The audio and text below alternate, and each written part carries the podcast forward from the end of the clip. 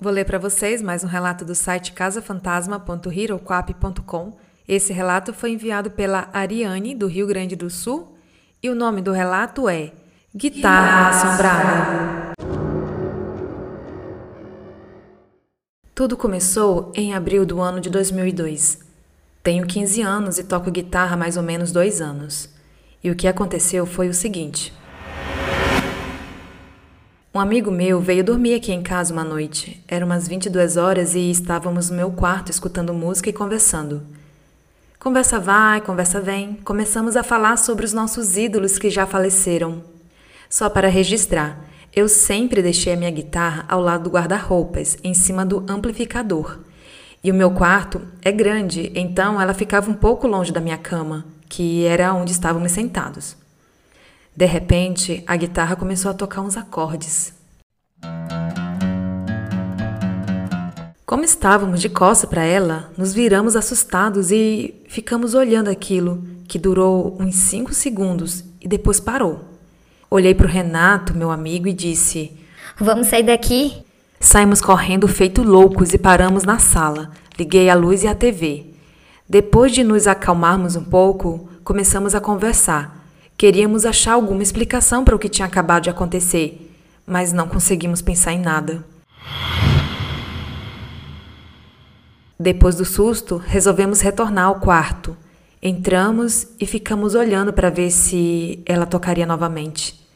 Como nada aconteceu, ligamos a TV e, mais uma vez, uns 20 minutos depois, a guitarra começou a tocar novamente.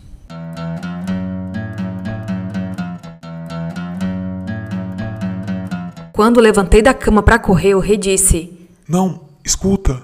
Tá reconhecendo esse som? Prestei atenção e, quando percebi do que se tratava, fiquei sem saber o que fazer ou falar. Esse som durou mais do que o outro, foram cerca de 15 segundos. O que tocou era o começo de uma música de uma banda bastante conhecida, mas o que mais nos assustou foi que isso aconteceu exatamente no dia do aniversário do primeiro guitarrista dessa banda, dia 23, que morreu há 13 anos. Eu disse pro rei: Será que. Não duvido de nada.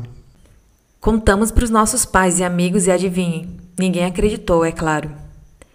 Até que numa noite, passado exatamente um mês que aquilo aconteceu, dia 23 de maio, eu estava no estúdio com os amigos ensaiando.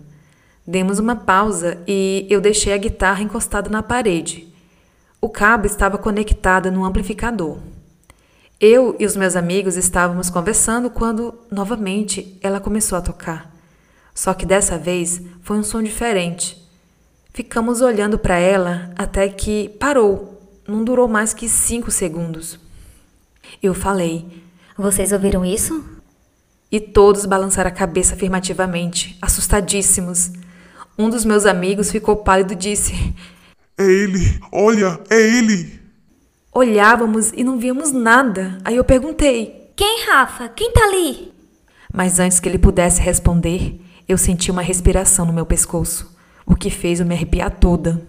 Olhei para o Rafa e parecia que ele estava olhando para mim. Mas na verdade, ele estava olhando para cima do meu ombro direito. Ele estava muito assustado e todos os guris me olhavam e perguntavam para o Rafa o que ele estava vendo. Mas ele não respondia. Parecia que estava hipnotizado. Mas o que aconteceu em seguida foi o que mais me apavorou. Uma voz masculina sussurrou no meu ouvido. Como se quisesse que eu tocasse. Eu quase borrei a calça. Assim que esse espírito falou isso, o Rafa meio que saiu do transe. Tenho certeza de que ele também ouviu, porque ele falou: De jeito nenhum, eu vou embora. Ele saiu correndo. Eu e os meus amigos arrumamos as coisas. Nenhum deles queria chegar perto da guitarra, mas eu a peguei. E saímos de lá correndo também. Conseguimos alcançar o Rafa e perguntamos quem estava no estúdio. E ele confirmou as minhas suspeitas. Era o falecido guitarrista daquela banda. Enquanto voltávamos para casa a pé, eu contei para os guris o que tinha acontecido e eles me olharam com uma cara de espanto. Contei para os meus pais, dessa vez meus amigos confirmaram e minha mãe pediu que eu desse um fim na guitarra, mas eu não fiz isso, continuei com ela. A história se espalhou e hoje, já passado um ano e pouco, Todo mundo me pergunta se essa história é verdadeira. O pessoal da minha escola me conhece como a dona da guitarra assombrada. E não pense que parou por aí. No dia 23 de cada mês, ela toca algum acorde e eu sinto a mesma respiração no meu pescoço. Mas agora, eu também sinto como se alguém me abraçasse. E quando isso acontece, eu sinto uma paz, um conforto muito grande e é um abraço quentinho. Ah, e só para registrar, Love Bites é o nome de uma música.